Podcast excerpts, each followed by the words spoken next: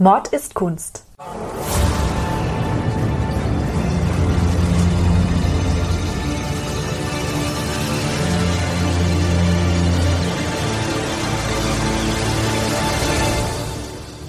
Blutige Morde und grausame Verbrechen. Für immer auf Leinwand gebannt. Kunst ist nicht immer etwas für schwache Nerven. Oft zeigt sie uns die tiefsten Abgründe des menschlichen Wesens. Und genau darüber reden wir in unserem Podcast. Hallo, und, herzlich willkommen. Hallo Ludwig. Servus Nina, grüß dich. Willkommen zurück aus der Quarantäne. Ja, danke schön, danke schön. Das ist jetzt nicht schlecht. Ich war jetzt 14 Tage lang zu Hause eingesperrt, weil zwei Kinder aus meiner Hortgruppe äh, mit dem Coronavirus befallen waren. Ja, das ist schon, Ja, wenn man nicht Scheiße, rausgeht, ja. da wird die Zeit schon lang, wa? Das darfst aber laut sagen. Vor allem meine erste Aktivität nach der Quarantäne war gleich wieder zum Arzt gehen, weil ich mir in der Schulter was verrissen hatte. Das heißt, ich bin raus und gleich in die nächste orthopädische Praxis hinein. Na super, dann wünschen wir dir mal, dass du jetzt nicht wieder zwei Wochen liegen musst oder so mit der Schulter. Mal schauen. Aber du hattest ja jetzt gut Zeit, dich vorzubereiten auf ein Thema, was sich eine Hörerin von uns gewünscht hat. Genau, ähm, das ist eine Anregung von der lieben Lea, die uns bei Instagram geschrieben hat. Liebe Grüße an dieser Stelle. Genau, hallo Lea. Wir haben uns deinen Ratschlag zu Herzen genommen und begeben uns heute ins Baskenland. Scheiße, jetzt hätte ich eigentlich meine Baskenmütze auch aufsetzen können. Die Baskenmütze, das ist ja eigentlich was, was man aus Frankreich kennt, oder? Haha, pass auf, das Baskenland ist nämlich im engeren Sinne eine Region in Nordspanien, am Golf von Biscaya, am Nordatlantik, also ganz oben. Kulturell gehört aber auch die autonome Region Navarra, auch in Spanien dazu, und das französische Baskenland. Ah, okay, daher diese Baskenmütze Genau. in Frankreich. Die gibt's aber in Spanien auch. Die Basken sind die Leute, die eben im besagten Baskenland wohnen, aber darüber hinaus ist es eine kulturelle Gemeinschaft, die haben eine eigene Sprache, die auch gleichzeitig als Identitätsmerkmal dient für die Basken und sind ein sehr, sehr stolzes kleines Volk. Die gehen zurück auf Bergbauern in den Pyrenäen, die halt quasi schon seit Menschengedenken da dort ihr Ding gemacht haben. Sind sehr stolz eben auf ihre Region und führen auch seit jeher, und das ist die Besonderheit der Basken, ein gewisses Eigenleben gegenüber übergeordneten Herrschaftskomplexen. Ob das jetzt äh, ein Staat ist, eine Monarchie, was auch immer. Also jetzt innerhalb Spaniens äh, wollen die gerne eigen sein. Basken, die konnten im Laufe der Geschichte immer ein gewisses Maß an Selbstbestimmung wahren und sind darauf auch extrem stolz entsprechend. So Sachen wie Abgaben an den König oder Beiträge zur Landesverteidigung. Da gab es dann Regelungen, zum Beispiel Waffendienst für Basken, der nur verpflichtend war, wenn das eigene Territorium auch betroffen war. Also normalerweise hast du ja so auch im Mittelalter irgendwie das gehabt, dass da die ganzen Fürsten und Regionen halt auch an die jeweiligen Monarchen Soldaten und Abgaben leisten mussten. Und die Basken haben da schon immer so ein bisschen sich dagegen gesträubt und kamen auch durch damit tatsächlich. Ah ja, also die haben dann schon immer so eine Sonderrolle gehabt. Genau. Das Baskenland, wie gesagt, ist auch klein, da sind wenig Leute. Das hat auch, glaube ich, die Monarchen nie so besonders interessiert, was die da droben machen. Das kam, hat ihnen wahrscheinlich in die Karten gespielt.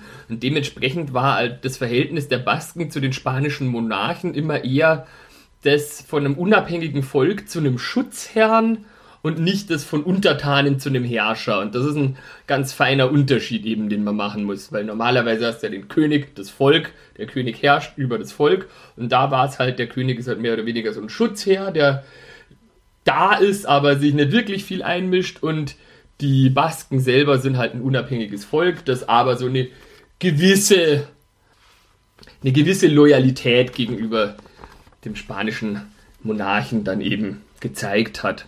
Aber nicht übermäßig. Dieses baskische Streben nach Selbstbestimmung hat eben eine, eine sehr, sehr lange Tradition und wirkt auch bis heute noch. Ähm, die sind technisch gesehen Spanier, die Basken, verstehen sich aber als Basken. Also wenn man zu einem Basken Spanier sagt, dann könnte der sich unter Umständen beleidigt fühlen.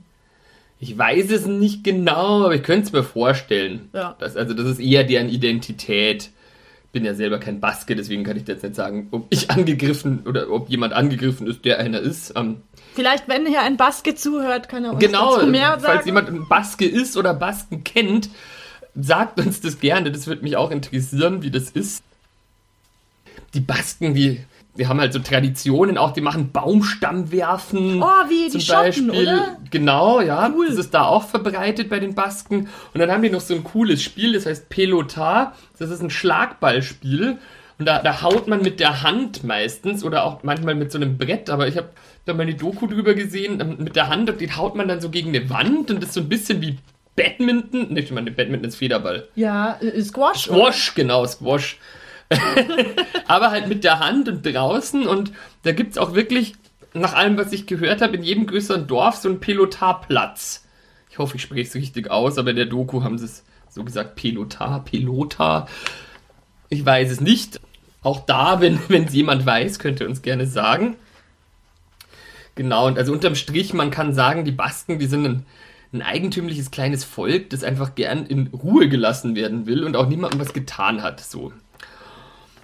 Und umso schockierender ist, was sich im April 1937 dazu getragen hat. Und zwar, und jetzt sind wir bei der Lea und ihrer Anregung, in der Kleinstadt Guernica. Wo ihr jetzt wahrscheinlich dann euch auch schon denken könnt, welches Gemälde wir heute haben. Aber dazu kommen wir später noch. Jedenfalls ist Guernica eine Kleinstadt im spanischen Baskenland und zugleich, und das wusste ich vorher auch nicht, bevor ich mich damit auseinandergesetzt habe, dessen symbolisches Zentrum.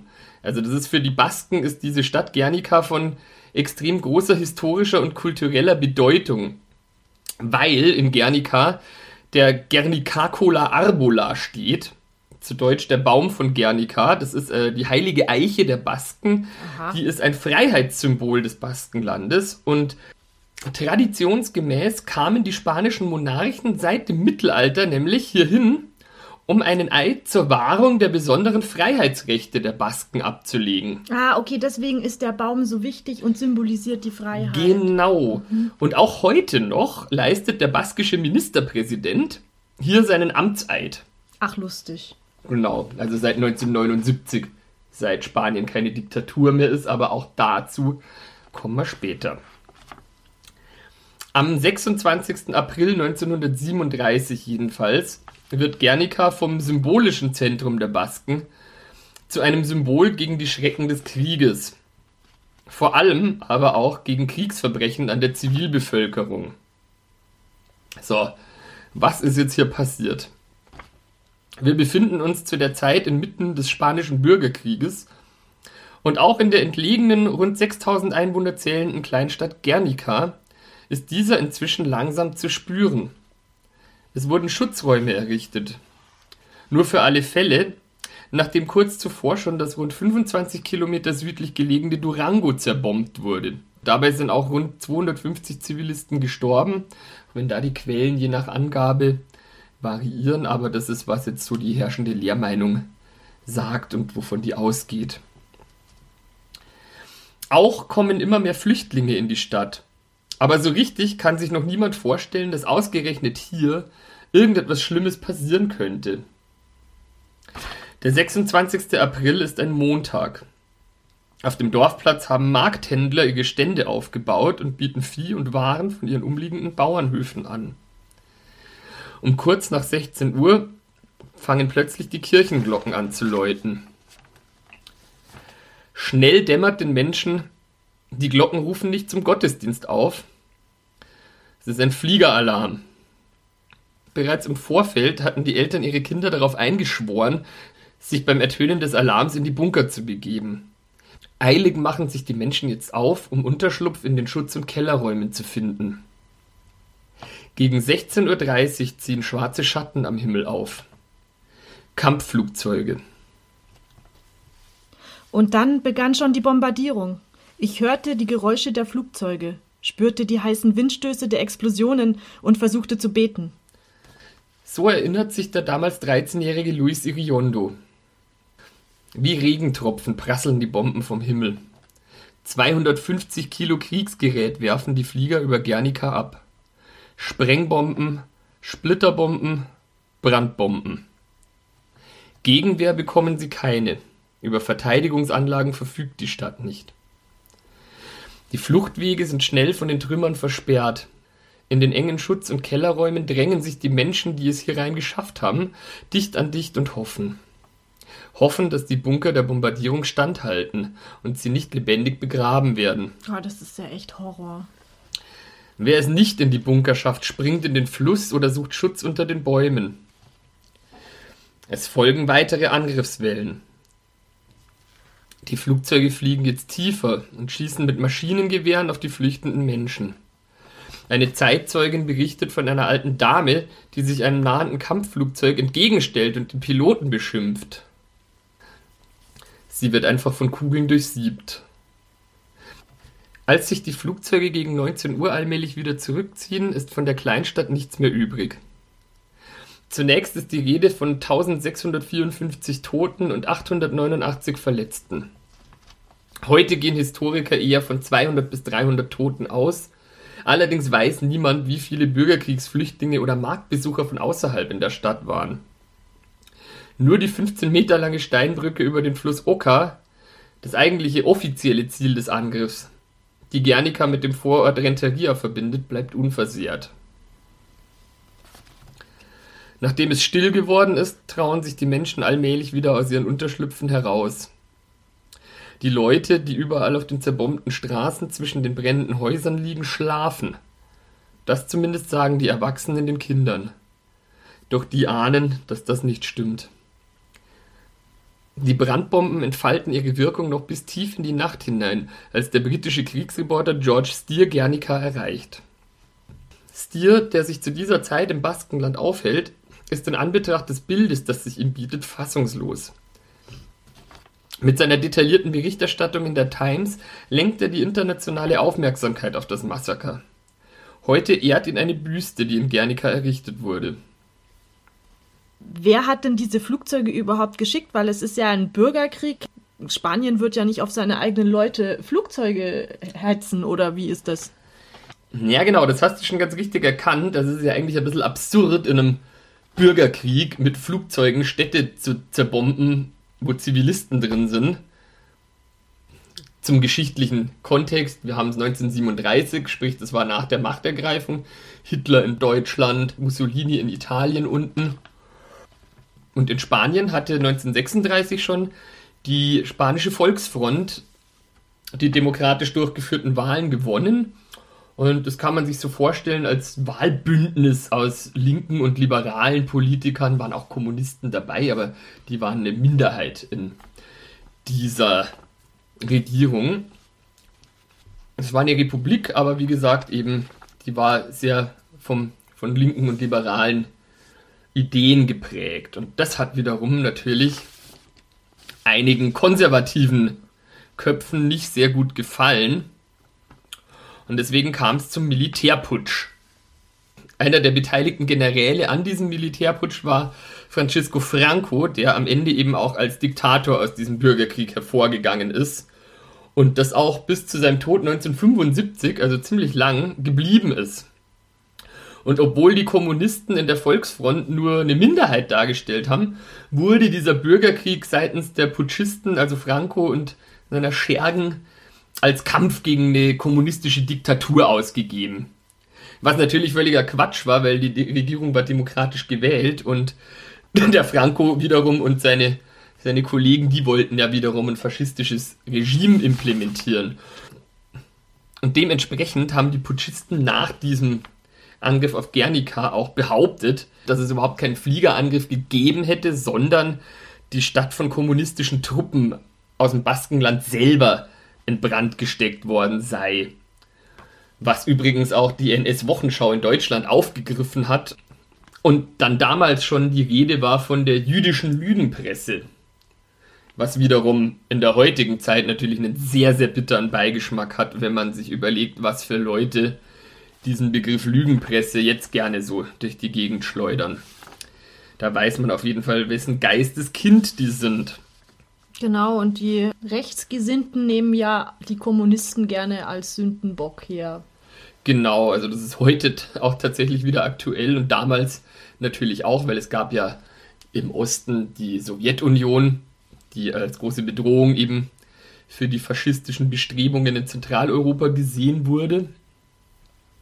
Und dementsprechend hat man dann auch versucht, das den Bolschewisten in die Schuhe zu schieben. Tatsächlich waren das aber überwiegend deutsche Dornier- und Heinkel-Jagdflugzeuge, die an diesem Montag, dem 26. April 1937, über Guernica hergefallen sind. Da fragt man sich natürlich, was deutsche Jagdflugzeuge in einem Bürgerkrieg in Spanien zu suchen haben. Ganz genau. Das fragt man sich da auf jeden Fall. Also war 1937, zwei Jahre vor Ausbruch des Zweiten Weltkriegs. Und Spanien war zu dem Zeitpunkt auch noch kein Verbündeter des NS-Regimes, weil, wie gesagt, das, der Zweite Weltkrieg war ja noch zwei Jahre entfernt. Also, was zur Hölle war hier los? Wie ich ja vorher schon äh, gesagt habe, hat eben bei der Wahl ein linksliberales Bündnis gewonnen und das war natürlich den rechten bzw. faschistischen Strömungen im Land ein Dorn im Auge. Und deswegen kam es eben zu diesem erwähnten Militärputsch, der allerdings nicht von der gesamten Armee getragen wurde, sondern das kann man sich so vorstellen, es waren halt ein paar Generäle, die da ein Problem damit hatten. Und Teile der Armee waren aber wiederum republiktreu. Also hat sich die Armee quasi gespalten und gegeneinander dann. Genau, die waren sich uneins. Also das war jetzt nicht so, dass sich das gesamte spanische Heer dagegen diese Wahlen aufgelehnt hat, weil es gab ja durchaus einen Rückhalt auch eben in der Bevölkerung und natürlich die Soldaten, die gehören ja auch zur Bevölkerung dazu. Und dementsprechend war das jetzt nicht so, dass da einfach Militärputsch, zack, irgendwie Hauptstadt einnehmen und fertig und neue Regierung. Nee, nee, nee, das war ganz anders. Die Putschisten hatten sogar ein riesiges Problem ursprünglich. Und zwar, weil ein Großteil der Armee, die sich an dem Putsch beteiligt war, war damals in Spanisch-Marokko stationiert. Und das ist auf dem afrikanischen Kontinent. Also das ist durch die Straße von Gibraltar nochmal vom europäischen Festland getrennt. Dann waren die da unten in Afrika alle und die Marine, die halt in dieser Straße von Gibraltar, in dieser Meerenge, da dort stationiert war, die wiederum war republiktreu. Was natürlich scheiße für den Franco und für die anderen Putschisten ah, war, weil die, haben die hatten nicht ihre, durchgelassen. Die, die, wie hätten die jetzt da überhaupt einen Putsch durchführen sollen mit den Soldaten, ja. die alle in Afrika sind? Ja. Kommen ja nicht rüber, wenn Die kommen da nicht rüber, genau. Also hätte der Putsch eigentlich relativ schnell wieder vorbei sein müssen, wenn nicht Franco Hitler um Hilfe ersucht hätte. Ja, eine wunderbare Idee. Also so viel kann ich schon mal vorweggreifen. Hitler war auch in dem Fall quasi, kann man salopp sagen, an allem schuld. Für den kam nämlich dieser Bürgerkrieg wie gerufen. Der wollte einerseits verhindern, dass sich linke und liberale Kräfte westlich von Deutschland ausbreiten, weil im Osten, da hat er ja schon die Sowjetunion im Knack sitzen mhm. gehabt. Und hat deswegen zunächst einmal mit Unterstützung der Italiener Transportflugzeuge dahin geschickt, um die spanischen Einheiten von Afrika nach Spanien überhaupt zu bringen. Ach so, der hat die dann quasi äh, dahin chauffiert, damit die putschen damit können. Die, weil die konnten ja schlecht über, den, über die Straße von Gibraltar drüber, weil die Schiffe, die hätten sie ja nicht mitgenommen, weil die waren ja republiktreu. Und es war tatsächlich auch die erste Luftbrücke der Geschichte die Übersetzung dieser Soldaten von Afrika nach Spanien.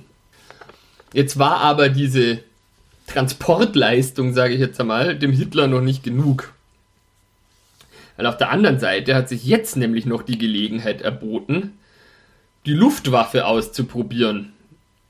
Also seine eigene, also die deutsche Seine eigene, Luftwaffe. genau, hat er sich gedacht. Weil, wie gesagt, also der hat ja den Zweiten Weltkrieg schon längst ausgeheckt gehabt zu dem Zeitpunkt es war ja in, zu dieser Zeit damals ja einfach ein Hinarbeiten. Es gab ja die Appeasement-Politik, weil man sich gedacht hat, ja, man macht immer mehr Zugeständnisse und lässt dem Hitler immer mehr durchgehen, weil vielleicht beruhigt er sich dann irgendwann wieder. Aber letztlich hat er ja mhm. die Grenzen immer weiter gepusht und den Krieg forciert. Und damals allerdings war es noch nicht so weit. Aber es gab natürlich immer dieses Ziel von NS-Deutschland, letztlich da imperialistische Bestrebungen, Großdeutsches Reich Lebensraum zu erlangen. Und jetzt war aber natürlich nach dem Ersten Weltkrieg, der verloren gegangen ist, dieses deutsche Heer erst wieder aufgebaut. Also sprich, die hatten keine Praxiserfahrung. Und das kam dem Hitler jetzt wie gerufen. hat auch der Hermann Göring, der Oberbefehlshaber der Luftwaffe, dann im Nürnberger Prozess selber zugegeben, dass das ein Grund war. Also Guernica war quasi ein Tutorial für die Luftwaffe unter reellen Bedingungen. Das ist ja unglaublich. Also der hatte eine Stadt zerstört, um seine Piloten zu schulen. Genau. Jetzt habe ich aber das Appeasement vorher schon angesprochen. Und das wäre ja wahrscheinlich zu weit gegangen, wenn da jetzt einfach deutsche Kampfflugzeuge bum, bum, bum, bum, bum und hier Spanien platt gemacht haben. Es war, wie gesagt, zwei Jahre vor dem Zweiten Weltkrieg. Ähm, sprich, also, wieso ist der dann nicht damals schon ausgebrochen? Mhm. Das hat einen ganz einfachen Grund. Und zwar waren das undercover deutsche Flugzeuge. Das klingt sehr absurd, aber das war nämlich folgendermaßen.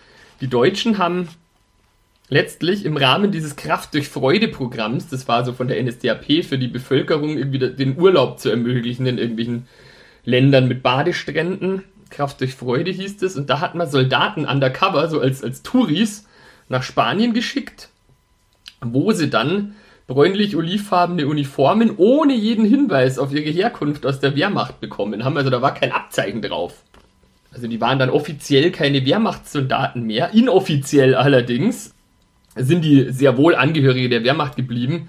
Achso, die sind dann also verkleidet als. Die haben sich verkleidet, also die sind als Touristen verkleidet dahin gekommen, haben dann diese Blanko-Uniformen bekommen, ohne Wappen sozusagen, und waren dann da. Und was auch noch ganz perfide ist, diese Soldaten, die da hingeschickt wurden, die waren da immer nur relativ kurz stationiert im spanischen Bürgerkrieg, maximal neun Monate, und zwar um möglichst vielen Soldaten Praxiserfahrung zu bescheren. Also die wurden dann abgelöst und dann kamen neue Soldaten. Sodass im, im besten Fall die gesamte deutsche Wehrmacht da einmal so einen Testlauf durchlaufen Nein, nicht die gesamte deutsche Wehrmacht, aber es war tatsächlich am Ende des Bürgerkriegs ungefähr 25.000 deutsche Soldaten im spanischen Bürgerkrieg im Einsatz. Und das Blöde war halt, Frankreich, Großbritannien und die USA haben sich in den Bürgerkrieg nicht eingemischt. Deutschland sich ja offiziell auch nicht. Mhm. Das wurde bis 1939 auch völlig geleugnet, dass da irgendeine deutsche Beteiligung dabei war. Aber wie gesagt, die anderen Nationen haben sich da eben auch nicht eingemischt. Nur die Sowjetunion hat die Spanische Republik unterstützt, allerdings in deutlich geringerem Umfang, als Deutschland und auch Italien das auf Seite der Putschisten getan haben diese Truppen, die von Deutschland da inkognito in den spanischen Bürgerkrieg geschickt wurden, überwiegend Luftwaffe, die nannte sich Legion Condor. Die wurde bis 1939 sowohl von den Frankisten, also den putschenden Spaniern, und auch von Deutschland verleugnet, um eben nicht Gefahr zu laufen, dass da schon früher irgendwie Frankreich, USA, Großbritannien irgendwie eingreifen könnten weil der Hitler ja schon noch den Krieg ein bisschen rauszögern wollte und das Appeasement noch ein bisschen weiter forttreiben. Aber es war eben hier eine super Gelegenheit für Hitler natürlich, um eben schon mal unter realen Bedingungen da seine Fliegerei da auszutesten. Und man kann wirklich sagen, dass ohne diese Legion Condor die Putschisten keine Chance gehabt hätten, diesen, ja, diesen Bürgerkrieg zu gewinnen. Also erstens einmal am Anfang hätten sie überhaupt keine Soldaten in Spanien gehabt und auch wenn die Soldaten da gewesen wären, wie gesagt, also es gab ja auch noch republiktreue Soldaten, es gab auch von der Volksfront aus den einzelnen beteiligten Parteien sozusagen bewaffneten Widerstand. Das äh, wäre nicht lang gut in Anführungsstrichen gegangen, also für die Putschisten. Nee, muss man wirklich sagen, dass Hitler letztlich den Franco da mehr oder weniger auf den gut, es war ja kein Thron, weil er war nicht König, aber sinnbildlich auf den Thron drauf ja, gehoben hat. Auf den Diktatorenstuhl. wenn das ein Ding ist, ja, ja. dann da hat er ihn da drauf gesetzt, förmlich. Und nachdem 1938 und 39 schließlich noch Katalonien erobert wurde, das ist ja auch so eine Region, die auch sehr viel ähm, Wert auf ihre Autonomie legt, war der Bürgerkrieg dann beendet und Franco an der Macht. Und jetzt stellt sich natürlich immer noch die Frage, warum zur Hölle eben dieses Guernica, klar, ich meine, es war ein symbolisches Zentrum, war, war und ist ein symbolisches Zentrum für die Basken und denen sehr viel wert. Gleichzeitig gibt es aber auch eben diese besagte Steinbrücke, die ich eingangs schon erwähnt habe, die das offizielle Ziel von diesem Angriff war über den Fluss Oka. Ja, weil Zivilisten zu ermorden, das war schon damals nicht salonfähig. Also nee, in der Öffentlichkeit, das muss man jetzt mal zur Kriegsführung nee. dazu sagen, aber ähm, deswegen brauchten die da einen Deckmantel ich bin jetzt kein Militarist oder irgendwas oder Militärtaktiker. Ich bin auch schlecht in solchen Spielen wie Command Conquer, wo man da irgendwie. Aber jedenfalls war wohl so, dass die Spanische Republik, also die der volksfronttreuen Armee, diese Brücke für einen Rückzug hätte überqueren müssen und das somit irgendwie taktisch wichtig war. Aber die blieb jedenfalls unberührt, genau wie übrigens auch eine kleine Rüstungsfabrik in der Nähe von Guernica. Deswegen ist anzunehmen, dass der wahre Grund für diesen ganzen Angriff eben tatsächlich war Einschüchterung, Demoralisierung und halt den Willen auch der Republikaner und der baskischen Bevölkerung zu brechen, einfach da Widerstand zu leisten. Ja, ganz, ganz abartig. Zumal die Basken an sich, wie ich habe ja vorher auch gesagt, die waren gern unabhängig und hätten am liebsten wahrscheinlich gar nichts mit diesem Bürgerkrieg zu tun gehabt waren aber tendenziell pro Republik, einfach aus dem Grund, weil auch diese gewählte Volksfront, die Spanische Republik, ihnen auch Autonomie zugesichert hatte. Und da haben die sich dann gedacht, ja cool, Autonomie passt, finden wir gut. Perfide ist gleichzeitig aber auch, dass die Basken alles andere als Kommunisten waren, was man halt versucht hat, denen dann in die Schuhe zu schieben. Das waren sie auch nicht. Also die waren der Republik positiv gesonnen, aber auch in der Republik waren ja die Kommunisten eine Minderheit. Und die Basken hatten da schon gleich gar nichts damit zu tun. Das waren ganz einfache religiöse und vor allem lokalpatriotische Landbewohner. Und ja, aber die Faschisten konnten ja schlecht zugeben, dass sie das gemacht haben. Natürlich, Deswegen, natürlich. ja einen Sündenbock geben. Zumal ja auch durch den erwähnten George Steer, durch diesen Journalisten halt natürlich die internationale Empörung groß war. Als der, der, der kam ja da direkt ein paar Stunden nach dem Angriff hin und hat das dann ziemlich genau beschrieben. In der Times und das hat dann schon die Aufmerksamkeit auch darauf gelenkt und deswegen haben die natürlich tunlichst versucht, das irgendwie abzustreiten.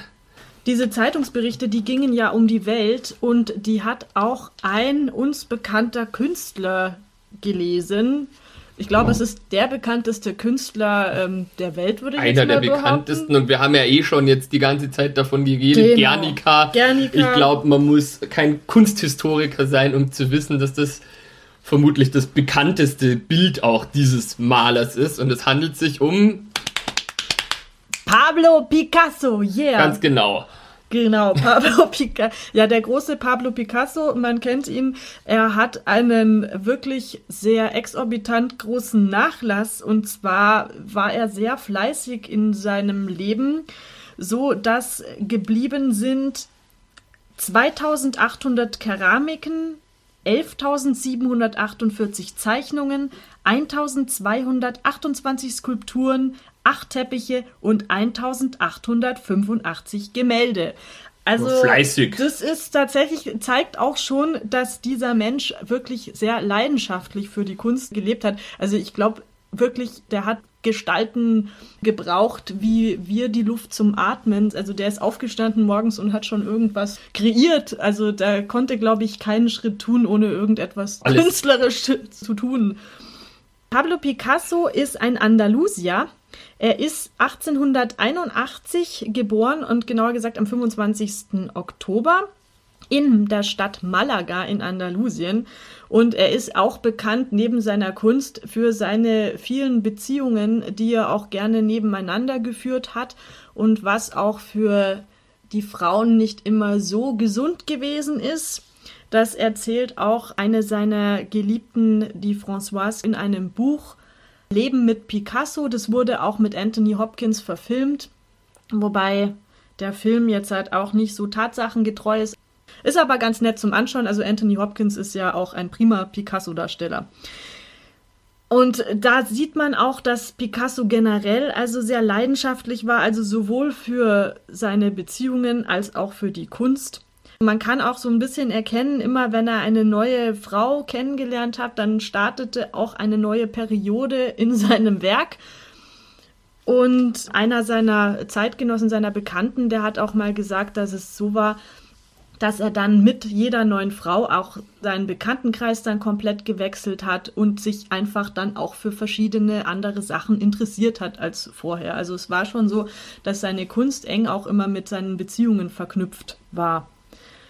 Also immer in Bewegung. Ja, total. Also es ist auch so natürlich bei so einem Menschen, der so, so passioniert für etwas ist, ist es schwierig dann als Lebensgefährtin dann auch eine Rolle zu spielen, sondern es ist dann schon so, dass die Damen eher für Picasso gelebt haben und so wie Satelliten um ihn herum gekreist sind und immer geguckt haben, dass es ihm gut geht, dass er die besten Bedingungen hat, gut malen zu können, dass er eben seine, seine Passion, seine Kunst auch richtig ausleben kann. Also das war tatsächlich so, dass es eher einseitiger war und er jetzt hat schon auf sich bezogen war und es ihm weniger interessiert hat, wie es den Frauen geht, als wie es ihm gerade selber geht. Also das glaube ich dieser François äh, schon, das kann ich mir gut vorstellen. Ja, aber wahrscheinlich war das ja auch nicht aus Boshaftigkeit, sondern der hat halt einfach gebrannt für das, was er da getan hat und hat, hat halt keinen Raum gehabt in, genau. in sich äh, für andere Energie Sachen. woanders rein genau. Also das war wirklich so, das war das, wofür er gelebt hat und das war auch dann die erste Geige Danach kam erst alles andere. Nebendarsteller waren dann Frau und Kinder etc. Kinder hat er vier bekommen. Er war mit einer prima Ballerina verheiratet, mit der hat er ein Kind, dann hat er mit der Françoise zwei Kinder und dann mit einer Geliebten, mit der Marie-Therese, hat er noch eine Tochter. Also insgesamt waren vier Kinder da. Er war auch ein sehr sexueller Mensch, das kommt auch in seinen Bildern immer sehr vor. Also er, er hat schon sehr gerne sich mit dem weiblichen Geschlecht vergnügt, würde ich jetzt mal so sagen. Der hat ja, soweit ich weiß, sehr viel verarbeitet, was er erlebt hat oder was um ihn herum passiert. Das ist jetzt nicht so einer gewesen, der jetzt irgendwie hundertmal dasselbe Bild gemalt hätte. Nee, genau. Also sein ganzes Werk ist wie ein Tagebuch von seinem Leben. Also das hat er auch selber gesagt. Also alles, was ihn irgendwie bewegt hat, äh, ob es jetzt halt Spannungen in den Beziehungen gab, die es ja einfach, wenn sie nebeneinander gelaufen sind, durchaus äh, oft gab. Weil, In jeder Beziehung gibt es, glaube ich, Spannungen hin und wieder mal. Ja, aber es war halt auch so, er hat wenig Rücksicht auf seine Partnerinnen genommen, wenn er eben parallel Frauen gedatet hat. Da gab es halt dann oft Spannungen und auch das kann man in seinen Bildern sehen oder auch wie die jeweilige Stimmung gerade in Bezug auf seine Partnerin war, wird auch in den Bildern sichtbar. Das ist ziemlich, ziemlich spannend. Ja, und soweit ich weiß, war es beim Picasso auch nicht so, dass der wie so viele andere Maler irgendwie erst 50 Jahre nach seinem Tod berühmt geworden wäre und quasi nichts mehr davon hatte, dass er so ein talentierter Maler war, sondern der war ja schon, als er noch gelebt hat, glaube ich, großer Star. Genau, der hat seinen Ruhm voll auskosten können. Es war so, dass er halt von klein auf schon seine Begabung gezeigt hat. Also sein Vater, der war auch Maler und dem war dann auch schnell klar, dass der Bub wirklich was drauf hat. Picasso wurde mit 19 bereits bekannt. Da hat er seine erste Einzelausstellung in Barcelona gehabt. Was uns als Münchner ja besonders interessiert, ist auch seine erste große internationale Ausstellung hat er in München gehabt, was damals die Kunsthauptstadt Deutschlands war. Beim Picasso ging es dann wirklich steil bergauf. Also der war Mitte 20, konnte von seinen Bildern gut leben und ist einer der wenigen Künstler, die tatsächlich auch zu Lebzeiten schon ihr erstes Museum bekommen haben. Er hat 1963 Okay. das Picasso-Museum in Barcelona bekommen. Das hat er also auch noch erlebt, weil gestorben ist er erst 1973. Und das ist schon cool, glaube ich, wenn du dann dein eigenes Museum bekommst. Ja, das Stadt. schafft jetzt auch nicht jeder. Also das zeigt, glaube ich, schon auch, was für einen Stellenwert der damals schon hatte. Da war er 80 so. Aber hat gelebt. Genau, aber hat es noch mitbekommen. Also das ist schon cool.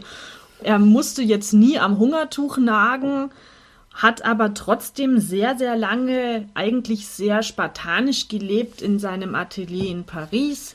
Man traf ihn öfters mit so einem blauen Arbeitermantel an und er hat halt wirklich permanent gemalt, hat auch geschrieben ab und an. Also er hat sich eigentlich primär seinen kreativen Tätigkeiten hingegeben. Politik, die hat ihn jetzt nicht so interessiert. Sein großes Vorbild, das war Cézanne, das haben wir in der Cézanne-Folge schon gesagt gehabt. Also den fand er ziemlich cool und daher hat er auch diese Idee, die dann zum Kubismus geführt hat, also dass man die Figuren in verschiedene Formen legt, dass man sie von unterschiedlichen Perspektiven gleichzeitig in einem Bild malt, also dass man Perspektiven nebeneinander setzt. Das ist ja ein Meilenstein gewesen und dafür ist er auch noch sehr bekannt. Also Picasso war in seinen früheren Jahren nicht sonderlich politisch involviert. Er hat zum Beispiel mit 27 Jahren noch gesagt, dass er ein Royalist sei. Da es in meinem Land nun einmal einen König gibt. Ja, und das ist ja also gut relativ unreflektiert. Also das ist halt so, deswegen bin ich das halt. Dann äh, kann man das schon sehen, es hat ihn nicht sonderlich interessiert. Dieser Franco-Putsch, der hat ihn dann doch ziemlich erzürnt. Es war so, dass er zu dieser Zeit in Frankreich weilte, denn Picasso ist schon 1904 von Spanien nach Frankreich gezogen, weil einfach Frankreich der Kunstnabel der Welt war. Also da war der Salon de Paris, da haben wir ja auch schon drüber gesprochen.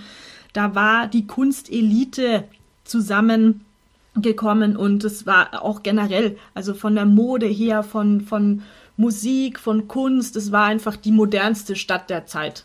Und dann mal 1904 ist er dahin gezogen und 1973, hast du vorher gesagt, ist er gestorben. Muss der uralt gewesen sein. Ja, ja, der ist 91 Jahre geworden. Puh.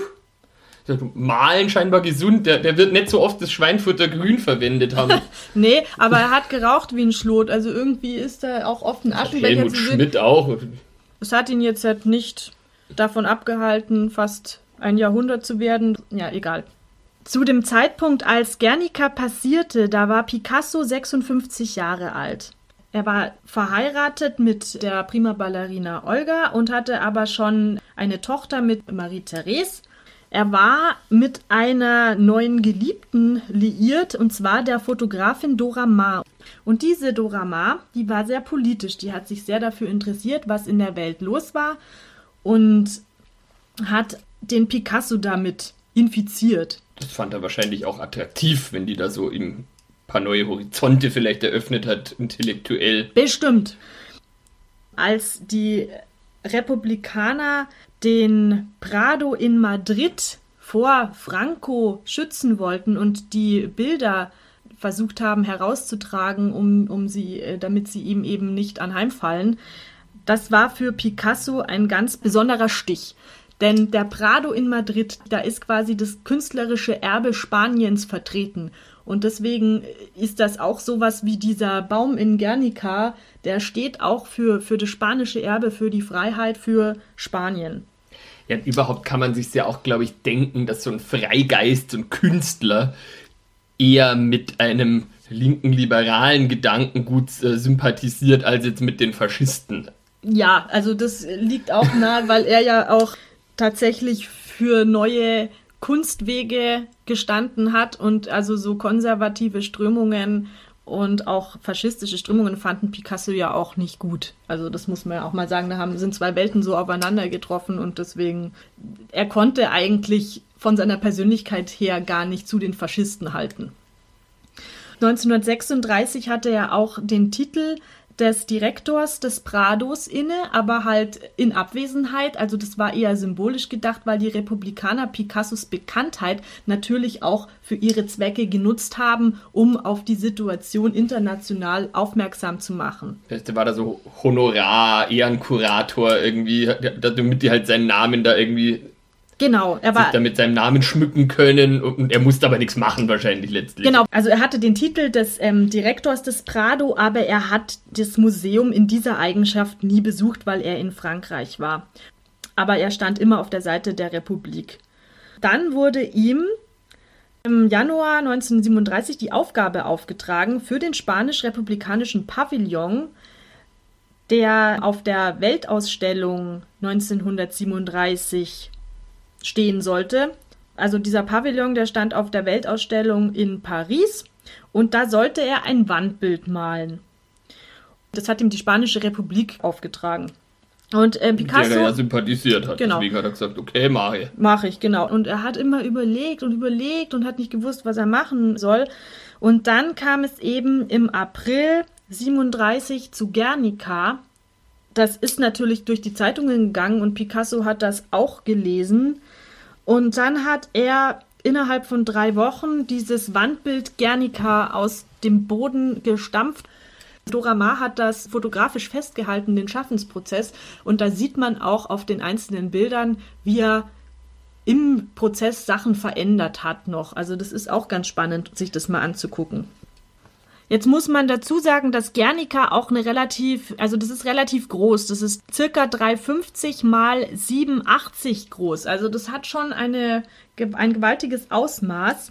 Das hat er dann in Grautönen für den Pavillon gemalt und dort wurde es dann am 12. Juli 1937 der Öffentlichkeit präsentiert.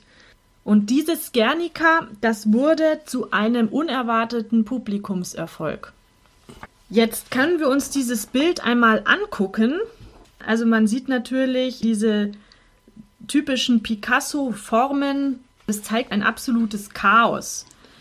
Es ist in drei Teile eingeteilt. Zum Beispiel ganz links ist eine Frau, die ein totes Kind im Arm hat, unter so einem Stier. Dann gibt es in der Mitte ein verletztes Pferd, das über einem sterbenden Soldaten liegt. Und von der Seite kommt eine Frau, eine verletzte Frau so herbeigelaufen, die schaut auch sehr leidend aus. Und dann gibt es als drittes eine Dame, die mit schmerzverzerrtem Gesicht und mit hochgestreckten Armen in einem brennenden Haus sich befindet. Ganz rechts, danke. Ganz rechts, wie, genau. Wie ein Triptychon quasi. Genau, es ist aufgebaut wie ein Triptychon, aber es ist in einem Als Stück. Einbildung. Jetzt haben wir oben so über diesem Pferd haben wir so eine Art, äh, so eine Glühbirne mit so einem Schein Also drumherum. Auge so ein bisschen. Genau, sieht auch wie so ein Auge aus. Über allem steht diese Glühbirne. Und da ist es jetzt so, dass es, also es gibt ganz verschiedene Interpretationen dieses Bildes, genauso wie es ganz viele verschiedene Picasso-Biografien gibt. Einem Forscher fällt dann das auf, einem anderen fällt das auf und so gibt es da tatsächlich schon sehr viele uneinheitliche Geschichten dazu, also weil das einfach von Forscher zu Forscher unterschiedlich ist. Und auch die früheren Biografien, die klammern dann vielleicht einen Aspekt raus, äh, den eine spätere Biografie dann als sehr wichtig empfindet. Also da muss man einfach mehrere lesen, um sich ein konkretes Bild dann selber zu schaffen. Das ist ja letztlich auch alles Interpretationen und ich denke, da hat auch jeder irgendwie einen anderen Blickwinkel und Laut Wilfried Wiegand hat zum Beispiel Picasso mal selber erläutert, dass Stier und Pferd für etwas stehen, und zwar der Stier Brutalität bedeutet und das Pferd das Volk. Also der Stier, den äh, sehen dann auch manche als eben die Personifizierung von Franco und das Pferd als das geknechtete spanische Volk, das unter diesen Putschisten sehr leidet. Ja, stimmt, dieser Stier, der lurt ja da auch so von der Seite ein bisschen her und, und, und sieht auch ein bisschen, ein bisschen dämlichen Gesichtsausdruck. Das gefällt mir, die Vorstellung, dass das, wobei das natürlich jetzt irgendwie auch unfair ist für alle Stiere dieser Welt, aber.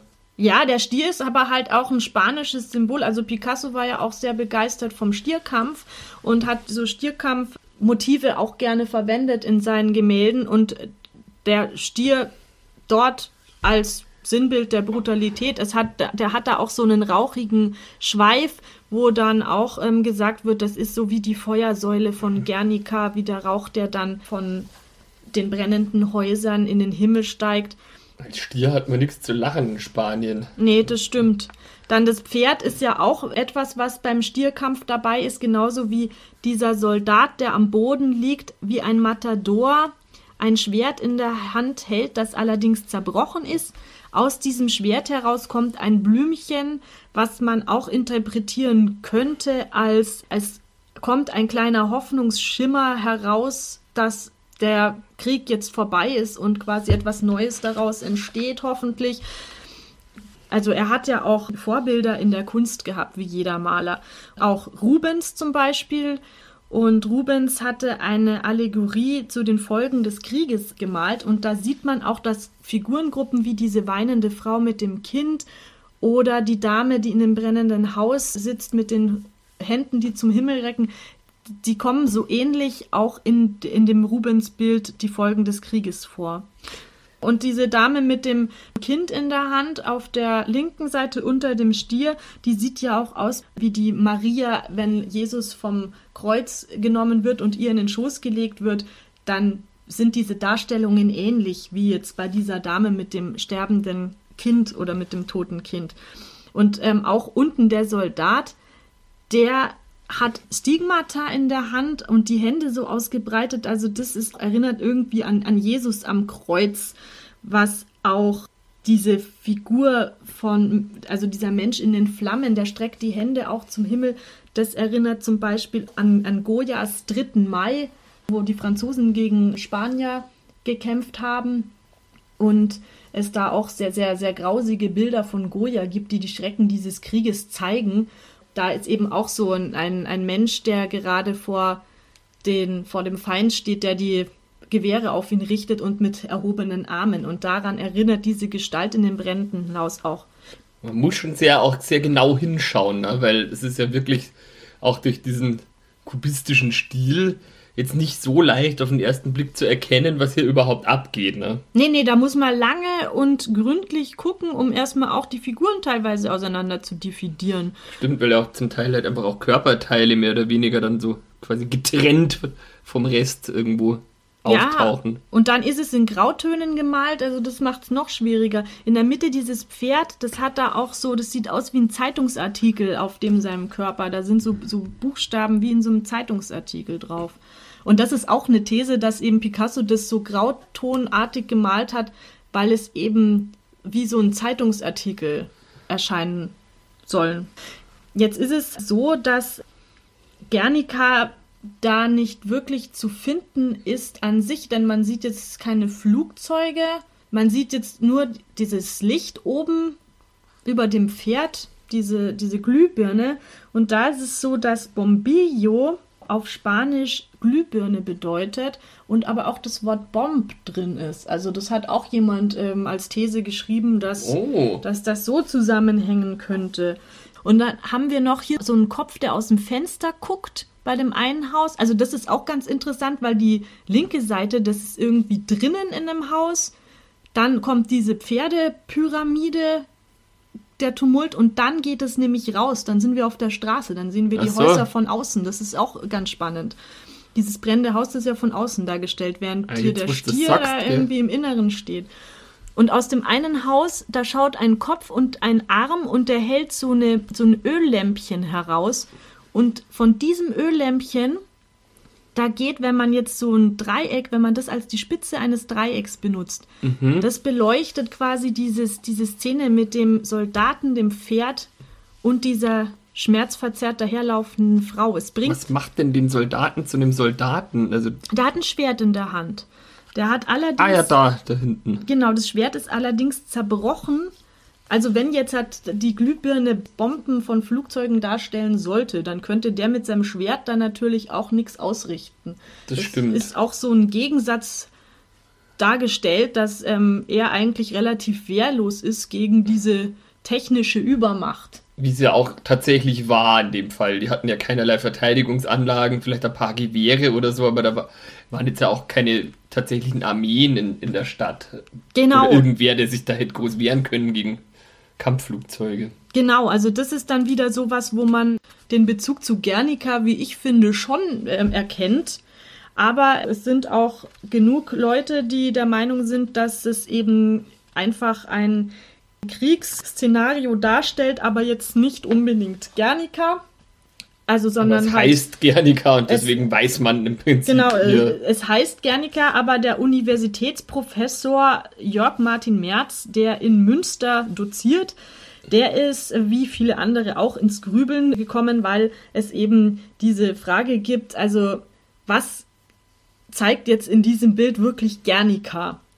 Und er hat dann gemeint, dass es eventuell einfach heißen könnte Akt des Abscheus vor dem Attentat, dessen Opfer das spanische Volk ist, weil ähm, Picasso wohl 37 auch mal gesagt hat, in dem Bild, an dem ich arbeite und das ich Guernica nennen werde, und in allen meinen jüngst entstandenen Werken, drücke ich deutlich meine Abscheu vor der militärischen Kaste aus, die Spanien in ein Meer von Leid und Tod gestürzt hat.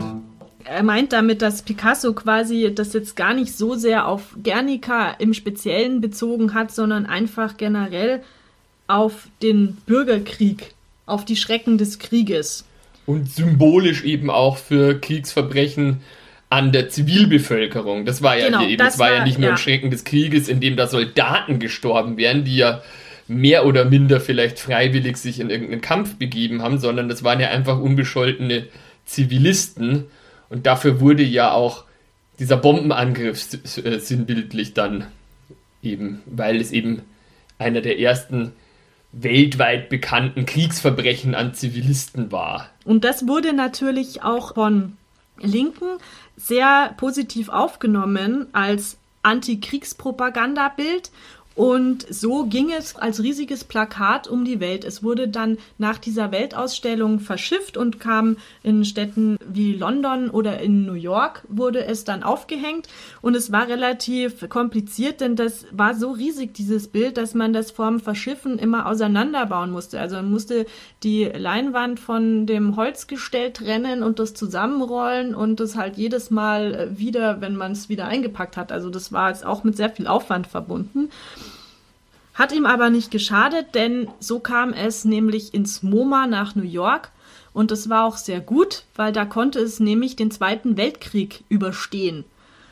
Was auch dem Picasso ganz recht war, weil der wollte ja nicht, dass das in Spanien, solange Franco da irgendwie Genau. an der Macht ist. Also es war so, er hat ja, er hat ja selber gesagt, Ob Stierkampf oder Kunstausstellung, Spanien kann mir gestohlen bleiben, solange es von Franco regiert wird. genauso sah er es auch oder hielt er es auch mit Guernica.